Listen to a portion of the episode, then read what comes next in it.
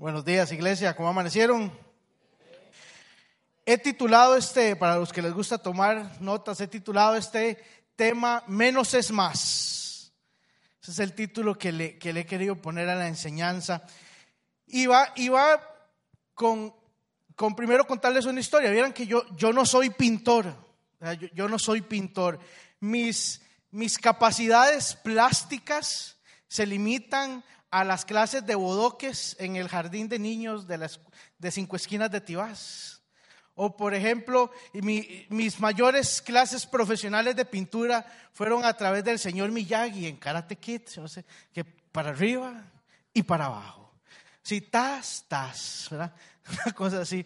Y, y no aprendí nunca a pintar. Y de hecho yo soy de los que, eh, Silvia sabe, yo tengo una línea y yo me salgo de la línea cuando pinto. Y, cuando nosotros compramos una casa, Dios nos bendijo con una casa, los primeros dos años de matrimonio no pudimos vivir en ella, tuvimos que alquilarla. Entonces, al, al tercer año de casados, decidimos pasarnos a la casa, ya podíamos.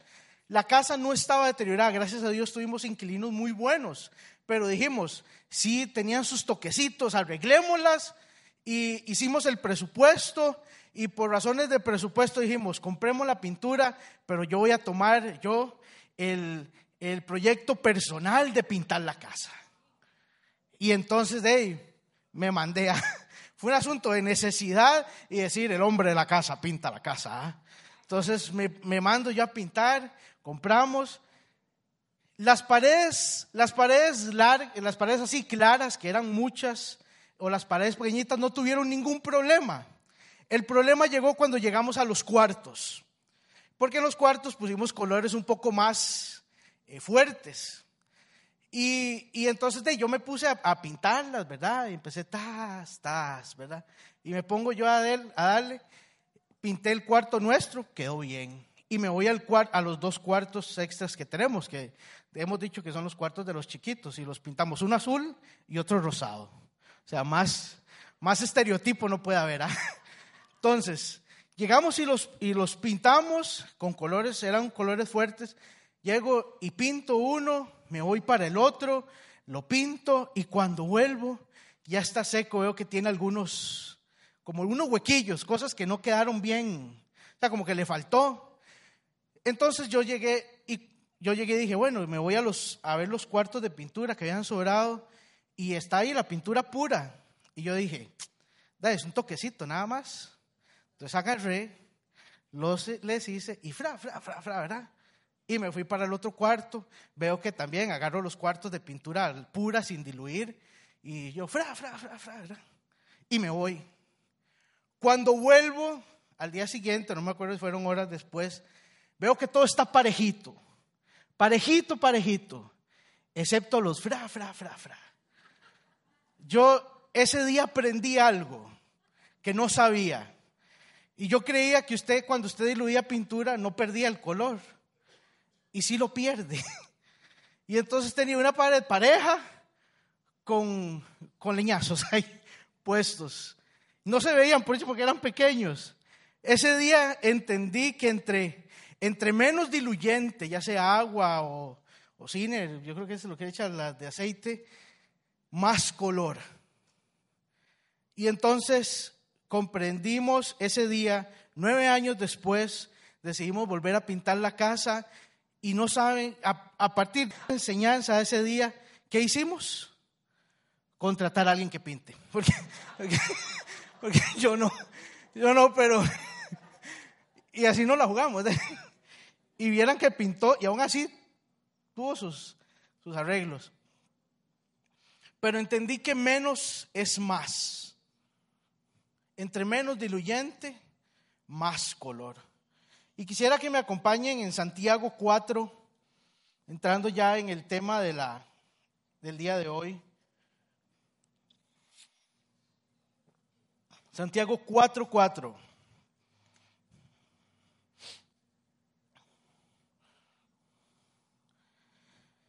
Dice, ¿cuántos lo tienen? Amén. Dice, oh almas adúlteras, ¿no sabéis que la amistad del mundo es enemistad contra Dios? Cualquiera pues que quiera ser amigo del mundo se constituye en qué? Enemigo de Dios. Santiago nos dice claramente cuál es la relación que hay entre Dios y el mundo. Y usted y yo estamos en medio de ello, decidiendo de quién somos amigos. Véalo muy claro, esto es un asunto. Dios está Dios y el mundo, y usted y yo estamos en el medio, decidiendo a quién le damos nuestra amistad. Dios y el mundo son como el agua y el aceite, se repelen. Son como la luz y la oscuridad. Pero hay algo muy importante. La oscuridad no existe en sí. La oscuridad lo, la oscuridad lo que es es la ausencia de luz. La oscuridad es diferente de este púlpito. Este púlpito existe, predique a alguien o no predique. Aquí está. Pero la oscuridad no. La oscuridad apenas puede estar en un lugar oscuro. Yo no sé si usted ha estado en, un lugar donde de verdad, literalmente, usted no ve lo que tiene enfrente. Yo he estado y me da miedo. Pero entra un poquito de luz y rompe la oscuridad. Y así es, y ese es el sentido de lo que nos habla Santiago, y así es en nuestra vida. La existencia o dominio del mundo en nuestra vida está estrechamente eh, relacionado a la falta de Dios. Si yo no tengo, si yo, si, si yo tengo mucho mundo en mi vida, es porque tengo muy poco de Dios. Porque entre más, entre menos mundo, más Dios.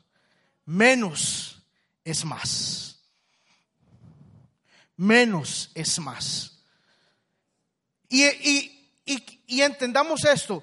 No quiero irme con eufemismo. ¿Saben ustedes qué es eufemismo? ¿Ustedes saben? Yo tampoco sabía. Entonces busqué, lo oía y suena como una palabra de domingo. Y ya que estamos domingo, usémosla. Y dice eufemismo. Dice una palabra o expresión más suave o decorosa con que se sustituye otra que se considera tabú, de mal gusto, grosera y hasta demasiado franca. Y en eso caemos nosotros los cristianos. Los ticos somos buenísimos para usar eufemismos, para suavizar la cosa, para, no herir. Y, y, los cristianos aún más, porque nos cuesta o, nos, o no nos, o sea, mejor, mejor no, no digamos que la gente sea para el infierno. No, no, no, no. Yo, yo estaba viendo eh, un video de un, de un, pastor muy famoso que le preguntaron, eh, si, usted dice que, si usted dice que la Biblia, su Biblia dice que Jesús es el camino, la verdad y la vida, eso quiere decir que todas las religiones están equivocadas. Entonces, ¿es verdad eso? Y el pastor, no, bueno, es que no, yo no puedo afirmar eso. No, así es. Y eso es lo que usted y yo creemos. Entonces, todo lo que se salga de lo que está en la Biblia es, es o sea, no, no es de Dios. Y, el, punto es ese, el eufemismo del mundo, no, lo que quiero es que entendamos que el mundo es Satanás. O sea, cuando estamos hablando del mundo, es la influencia que Satanás está haciendo a través de las cosas que circulan en la calle en nuestras vidas. Entonces, muchas veces lo que, o sea, si usted no está teniendo una relación con Dios, lo que está teniendo es una relación con el diablo. Si usted es, no es, si usted es amigo de Dios, usted es enemigo del diablo. Por eso es que a veces parece que las carambadas se nos complican cuando, cuando nos hacemos, cuando nos acercamos a Dios, porque estamos en contra del que mueve las cosas en el mundo. Y por eso, y porque, porque al ser amigos de Dios, nos volvemos enemigos del diablo, pero es diferente. Por eso es que mucha gente llega y dice, ay, es que, es que, es que yo cuando era, cuando, cuando me aparté, se me arreglaron un montón de, empecé a vivir más tranquilo. Pero claro, es, si usted se está haciendo amigo de Satanás, del que mueve todo esto. Entonces, es eso, quiero que quede claro, cuando hablamos, Santiago habla de hacerse enemigo de Dios, al fin y al cabo usted lo que está haciendo está haciéndose amigo del diablo. No le ponga cosas más, palabras más, palabras menos, así es. Y quisiera en el, en el desarrollo, en el desarrollo del tema de la iglesia y el mundo, quisiera tocar tres puntos, porque la iglesia tiene un propósito. Amén. Y usted y yo somos parte de ese propósito, porque usted y yo somos iglesia. También hay, hay, vamos a ver, otro punto es sobre tocar las, las irrealidades en las que vivimos y el otro es la relación entre Dios y el mundo. Y quiero ir entre estos tres temas rápidamente para que, para que podamos ir de aquí, salgamos de aquí al mundo. Amén. Porque estamos aquí, pero dentro de una hora vamos a salir al mundo. Y tenemos que aprender cómo lidiar allá afuera. Amén. Ok, el primer punto, la irrealidad de la burbuja. Y quiero que me acompañen a Juan 17. La irrealidad de la burbuja. Evangelio de San Juan, capítulo 17, del 9 al 21. Dice así, capítulo 9, yo ruego por ellos, no ruego por el mundo, es Jesús. Aquí está hablando Jesús orando por sus discípulos. Jesús está a punto de morir, Jesús está a punto de empezar lo que acabamos de recordar en Semana Santa. Jesús está penitas ahí al punto de, y Jesús empieza, el contexto de esto es Jesús orando por sus discípulos. Y dice, nueve, yo ruego por ellos, no por el mundo, no ruego por el mundo, sino por los que me distes, porque son tuyos y todo lo mío es tuyo y lo tuyo mío y he sido glorificado en ellos. Once, y ya no estoy en el mundo, mas estos están en el mundo y yo ya voy a ti. Padre Santo, a los que me has dado, guárdalos en tu nombre, para que sean uno, así como nosotros. Y en el 12, cuando estabas en cuando estaba con ellos en el mundo, yo los guardaba en tu nombre, a los que me diste. Yo los guardé y ninguno de ellos se perdió, sino el hijo de perdición para que las escrituras se cumpliese. Aquí hablando de Judas. Versículo 13 dice, pero ahora yo voy a ti y hablo esto en el mundo para que tengan mi gozo cumplido en sí mismos. Yo les he dado tu palabra y el mundo los aborreció. Ojo, yo les he dado tu palabra y el mundo los aborreció, porque no son del mundo, como tampoco yo soy del mundo. No os ruego que los quites del mundo, sino que los guardes del mal. No son del mundo, como tampoco yo soy del mundo. Santifícalos en tu verdad, en tu palabra, en tu verdad. Tu palabra es verdad. Como me enviaste a mí al mundo, así yo los envío, yo los he enviado al mundo. Y por ellos yo me santifico a mí mismo, para que también ellos sean santificados en la verdad. Mas ruego, y esto es, oiga, el 20, el 20, aquí cabemos usted y yo, mas ruego no solamente por estos, sino también por los que han de creer en mí, por la palabra de ellos, para que todos sean uno como tú, oh Padre, en mí y yo en ti, que también ellos sean uno en nosotros, para que el mundo crea que tú me enviaste. La iglesia no debe estar en una burbuja. Dios, Jesús no creó, y, la iglesia, o sea, Dios no creó la, la, iglesia para que estuviésemos aquí guardadas, guardados nosotros.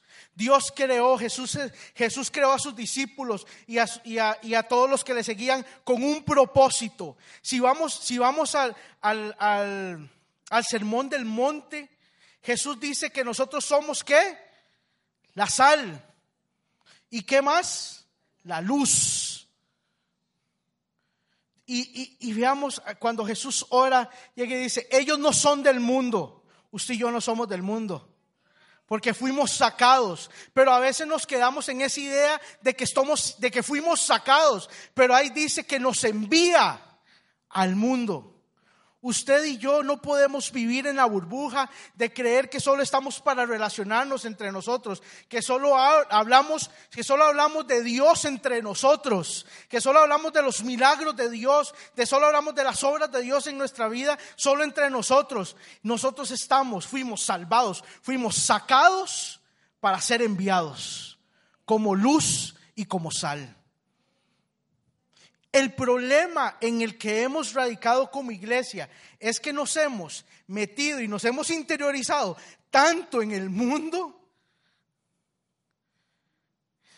que ya no que a veces cuesta diferenciar entre una y la otra. Y aquí quiero dejar algo muy claro. Como iglesia no estoy hablando de esto. Como iglesia estoy hablando de mí. Persona, como iglesia estoy hablando de usted de cada uno de los que estamos aquí. Si usted se pone a la par de un incrédulo, de un impío, y no hay diferencia, hmm. yo tengo un trabajo secular.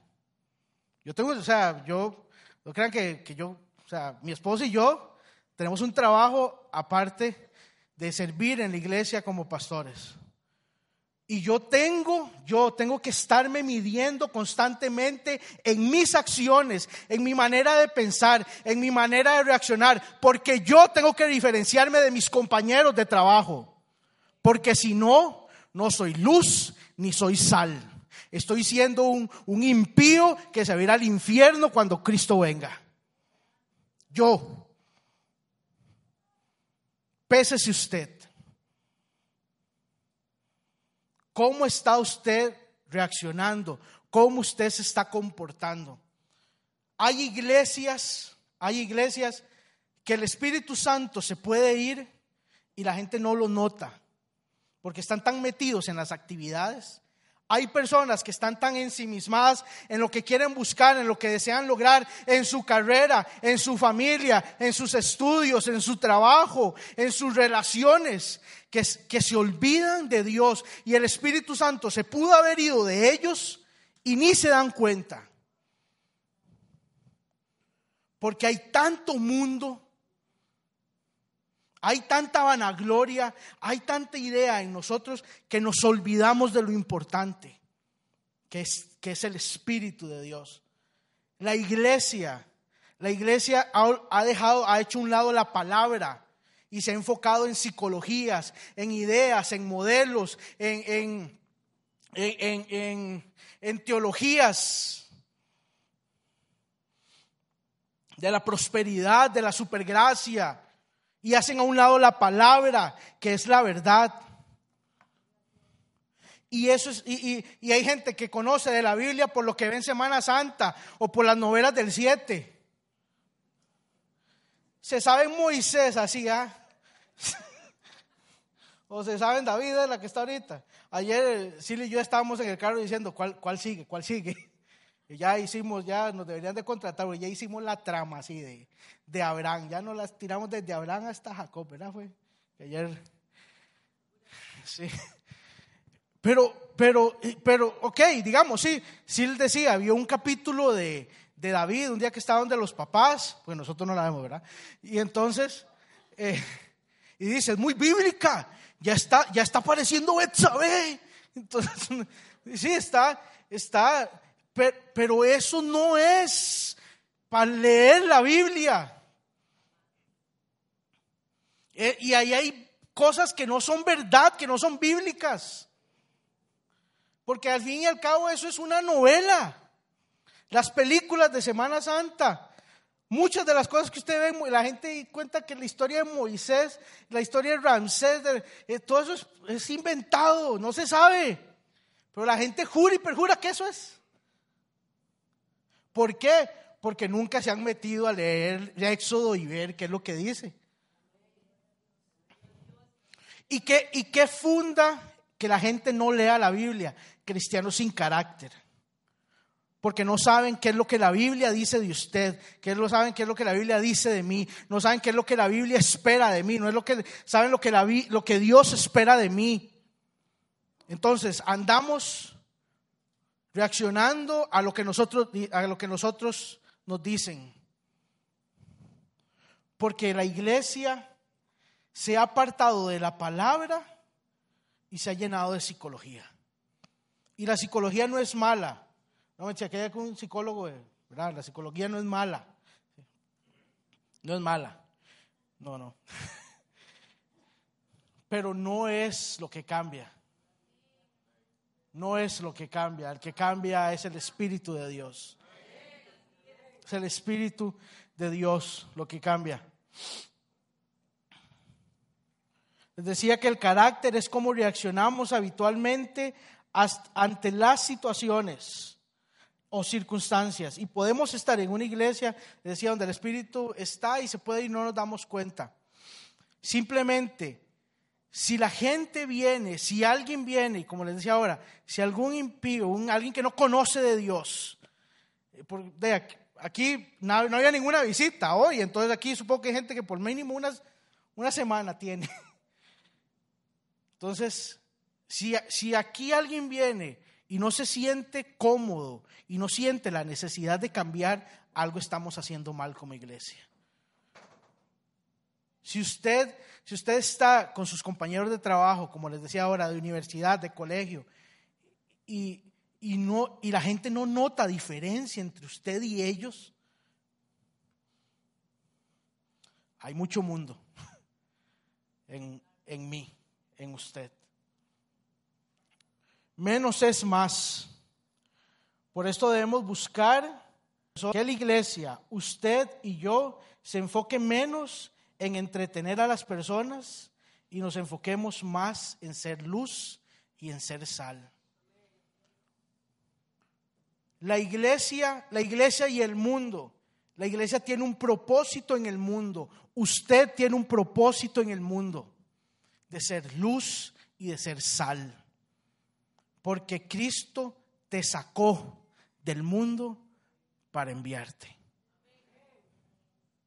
Cristo nos sacó para enviarnos. Recuerde, no estamos en una burbuja. El siguiente punto, el punto número dos, es el dilema de qué puedo hacer o qué no puedo hacer. Y esto es vacilón, porque aquí puedo meterme en un área gris, entonces vamos a pura dirección del Espíritu. La vida está compuesta de decisiones y las decisiones tienen consecuencias. ¿Cuántos han tomado buenas decisiones? Amén. ¿Cuántos han tomado malas decisiones y sufren consecuencias? Amén. Suenan más amenes cuando dicen, sí, la pelea. O sea, la mejor decisión que podemos tomar es aceptar a Cristo como nuestro Salvador. Amén. Es la, la decisión que trasciende todo. Pero mucho del problema que a veces tenemos como iglesia es que, como personas, es que desarrollamos doctrinas con base en la cultura en la cual vivimos.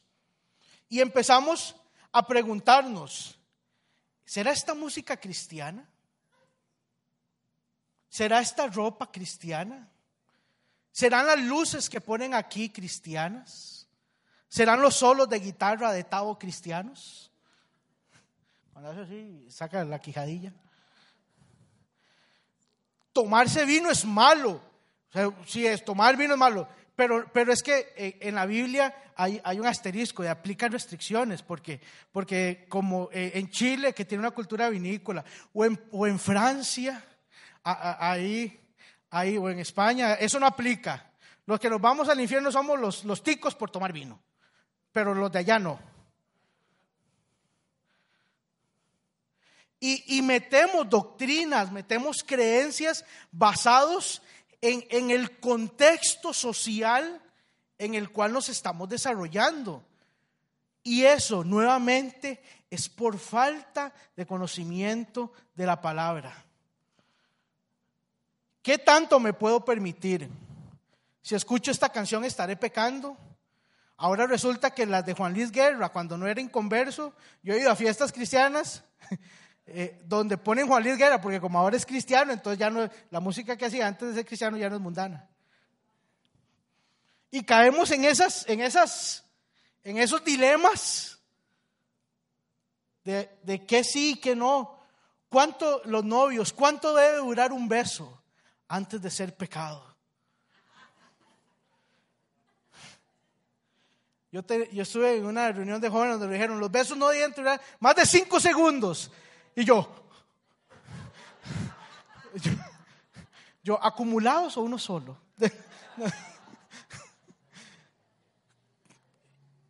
Preguntas como es, ¿cuánto debe durar un beso? ¿Qué dice la Biblia sobre el cigarro? ¿Qué dice?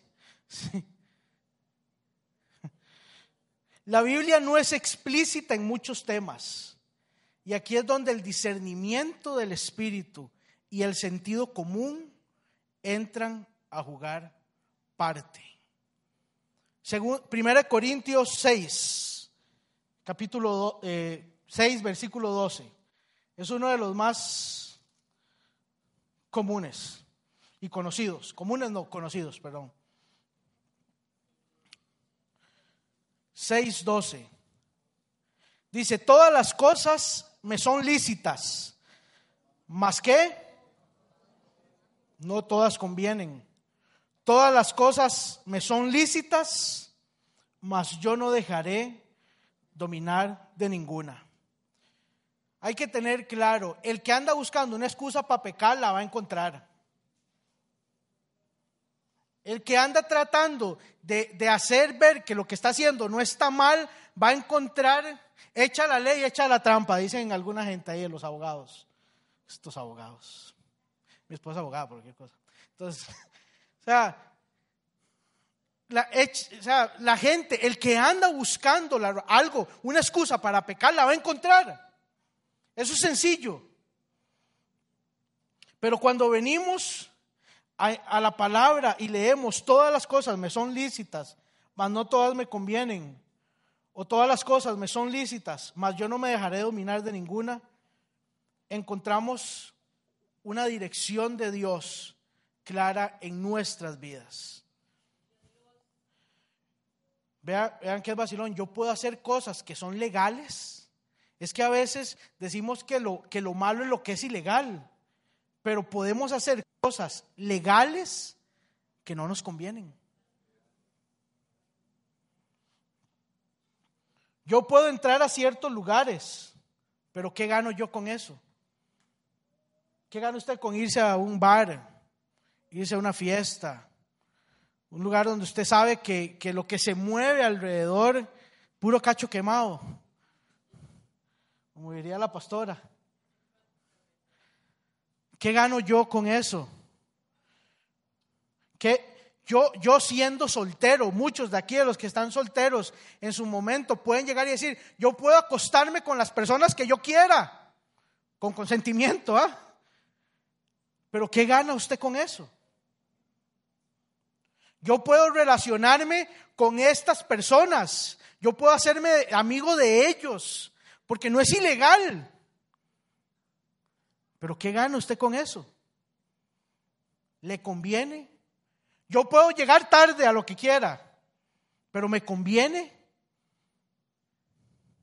Y es que entendamos, e, esto, esto cuando dice me conviene, a veces espiritualizamos todo, pero hay cosas que no nos convienen en un contexto natural. ¿Le conviene eso a mi matrimonio? ¿Le conviene lo que estoy haciendo a mi familia? ¿Le conviene lo que estoy haciendo a mi trabajo, a mi reputación?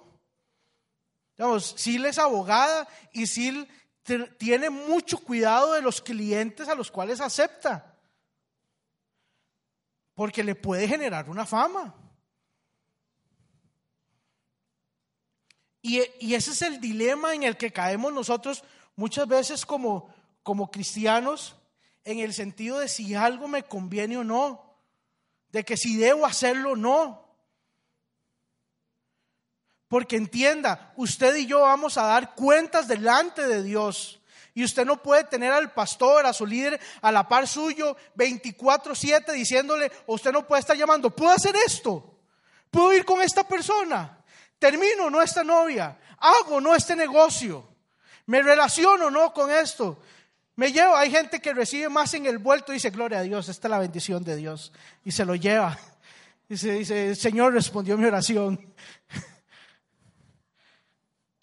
Usted no tiene al pastor ahí o a su líder diciéndole, no, eso es robar, hermano, eso no es bendición de Dios. Porque cuando usted y yo estemos delante de Dios, dando cuentas, Dios, usted no va a poder decir, eh, ¿puedo tener el comodín de la llamada? No, usted va a dar cuentas por lo que usted hace, por lo que usted hizo, perdón.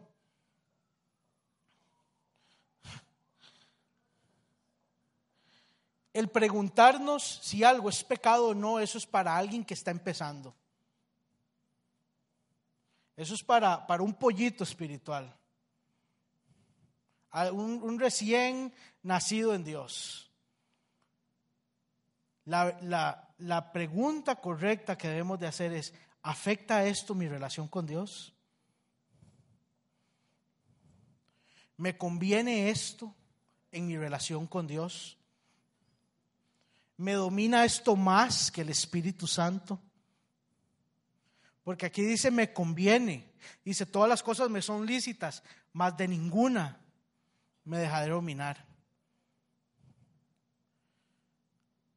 Hay personas que no salen de lo que están embarrados porque eso los domina. Y eso simplemente es mucho mundo, poco Dios. Menos es más. Por eso, entre menos busquemos excusas para pecar, más razones vamos a encontrar para agradar a Dios. Menos es más.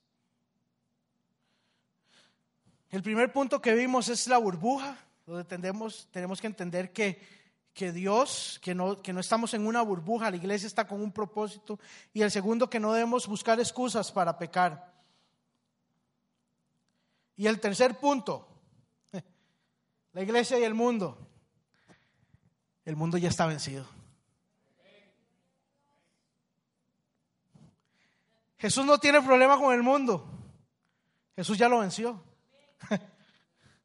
Dice Juan 16, 33, Esta estas cosas os he hablado para que en mí tengáis paz. En el mundo tendréis aflicción, pero confiad, yo he vencido al mundo. Eso no tiene problema con el mundo.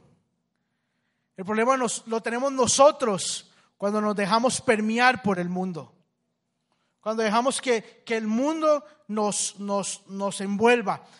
Y rápidamente, la, la, Biblia cuenta la historia de Daniel. ¿Cuántos saben la, historia de Daniel? Mira, Daniel es una buena historia para que la hagan en las novelas del 7. Entonces, está Daniel Daniel y sus secuaces, Sadrach, Mesach y Abednego. ¿ah?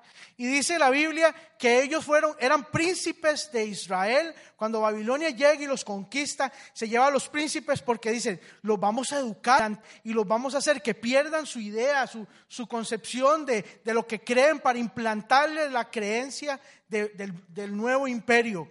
Entonces ellos llegan, los toman y los sacan a ellos y estando en, la, en, en en medio de, del pueblo de Babilonia, Daniel y sus amigos toman una decisión. ¿Cuál es la decisión que dicen? Que no van a comer de los alimentos de la mesa del rey. Y, a partir de eso, ahí fue donde empezó a salir las, las dietas veganas. Van a tener una dieta vegana. Entonces imagínense esto.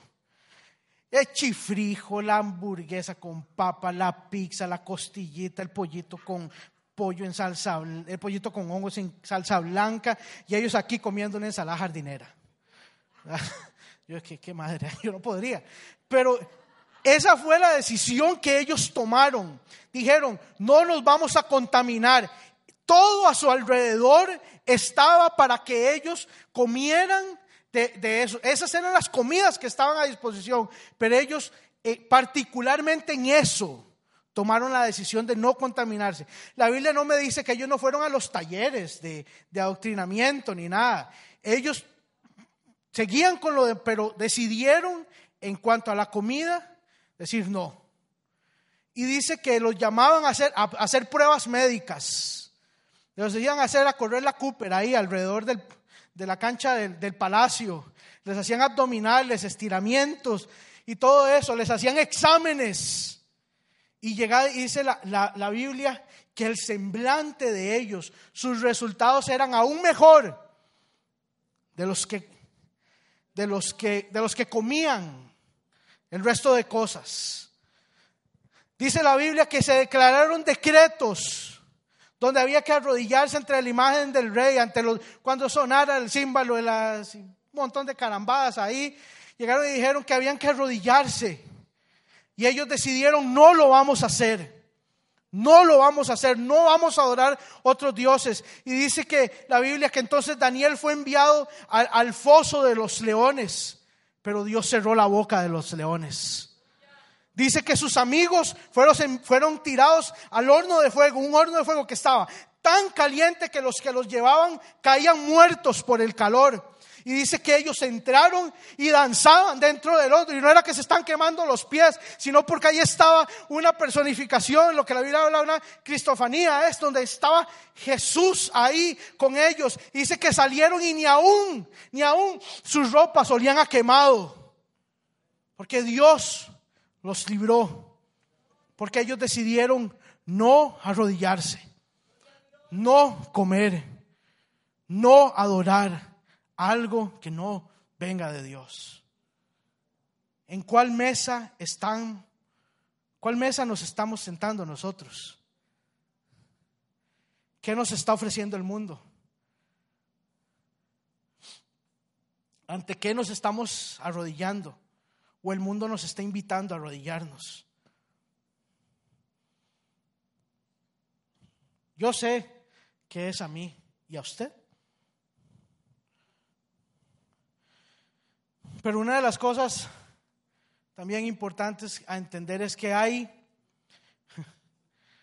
hay, hay glorias que no son para, este, para vivirlas en esta tierra. Hay glorias que Dios las va a saber y Él no las va a recompensar en el cielo. Porque la posición de los amigos de Daniel, cuando, los dije, cuando les dijeron que los iban a echar al fuego, ellos convincentemente dijeron, sabemos que Dios nos puede librar. Pero aún, aunque no lo haga, no vamos a adorar.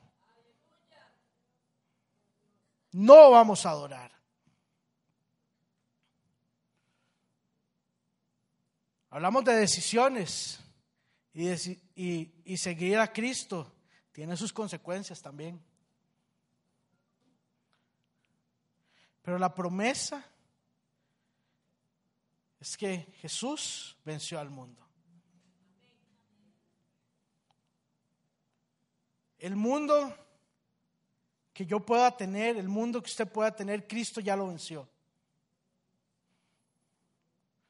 Es un asunto de decisiones, un asunto de cumplir el propósito de Dios, y un asunto de entender que Satanás puede ser el príncipe de este mundo pero Dios está sentado en el trono y Jesús está a su lado reinando.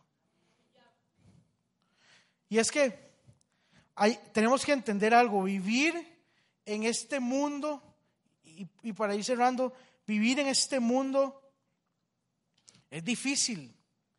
Es difícil vivir en, en, un mundo que está tan, tan polvoriento, tan sucio, y no ensuciarse los zapatos. Es difícil. Yo hoy, venía mosquillado, yo no era mosqueado, yo hoy venía con un panal en la cabeza, un poco molesto, por algo que me sucedió en la mañana. Venía, venía, y, y cuando venía en el carro, Dios, Dios decía, ¿cuánto mundo hay en tu mente? ¿Cuánto mundo hay en tu mente? Porque Usted puede decir, es que yo no, es que yo no he matado a nadie, es que yo no miento, es que yo no robo. Pero es que, hermanos, los estándares de Dios son tan altos, las líneas de Dios son tan altas, que, que, que usted puede decir, yo no hago esto, pero ¿qué estás pensando? Los estándares de Dios son tan altos que no es solamente lo que hago, sino lo que dejo de hacer.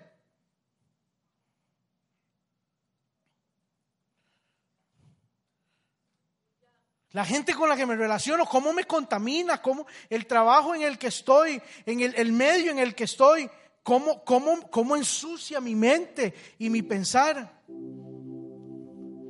Pero algo, algo impresionante es que Dios, veíamos en Santiago que decía, el que, el que es el que es amigo del mundo es enemigo de Dios. Pero leo en los evangelios que Jesús me llama amigo. Me llama amigo. Ya Jesús, cuando yo encuentro en Jesús la respuesta, entiendo que Jesús ya no me dice, eres mi enemigo, Jesús me dice, eres mi amigo. Usted puede estar viviendo, puede estar viviendo tiempos de enemistad con Dios. Pero tenemos que, algo increíble es que Dios ideó, Dios creó un lugar de paz, donde no hay guerra, donde no hay enemistades, donde el que está herido, el que está dañado, el que está cansado, puede venir y encontrar paz. Y ese es Jesús. A través de su sacrificio en la cruz. No hay nada, no hay nada que Dios, que la cruz no pueda cubrir. No hay nada. Menos es más. ¿Cuántos, ¿Cuántos pueden decir, tengo mucho mundo en mi vida y necesito tener más de Dios? Le invito a que cierre sus ojos ahí donde está y que le pida dirección al Espíritu Santo. O puede que usted lo tenga muy claro. ¿Cómo está su, su vida? ¿Cómo está su corazón? ¿Cómo está su mente?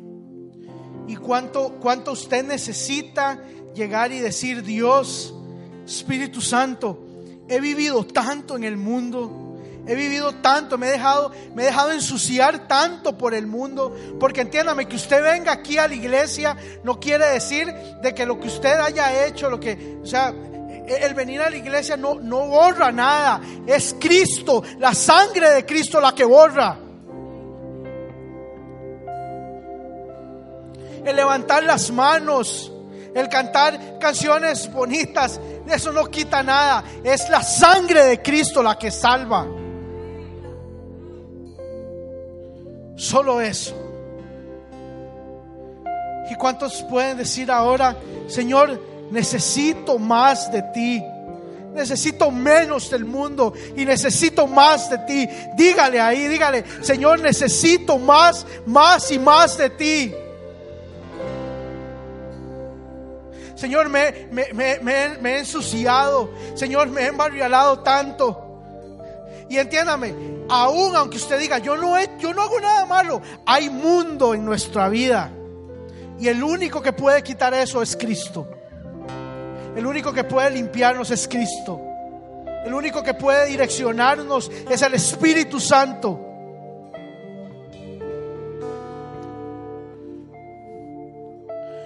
Yo quisiera simplemente hacer una, un llamamiento rápido. Si hay alguien aquí que se puede sentir como lo que dice Santiago, que está enemistado con Dios, porque hay mundo en él, hay mundo en ella. Y tal vez te consideras enemigo de Dios por, lo que haces y dices, Dios, Dios no me acepta, Dios no me quiere, Dios no me recibe. Y quisiera aceptar, reconciliarse con Dios y sacar una bandera blanca y decirle, Dios, ya no quiero pelearme más contigo, ya no quiero estar en enemistad contigo, quiero ser tu amigo. Quiero ser tu amigo, Jesús. Si hay alguien rápidamente quisiera, todos con nuestros ojos cerrados, si hay alguien quisiera hacer esto, levante su mano ahí donde está.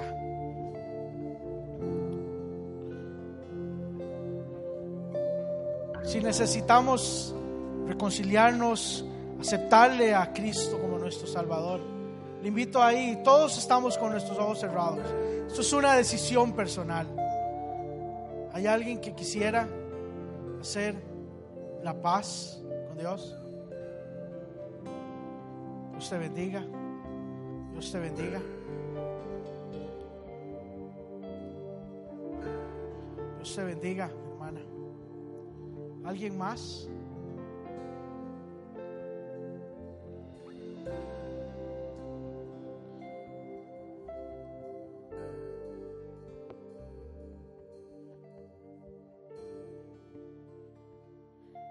Este es un momento en que Dios tiene para nuestra vida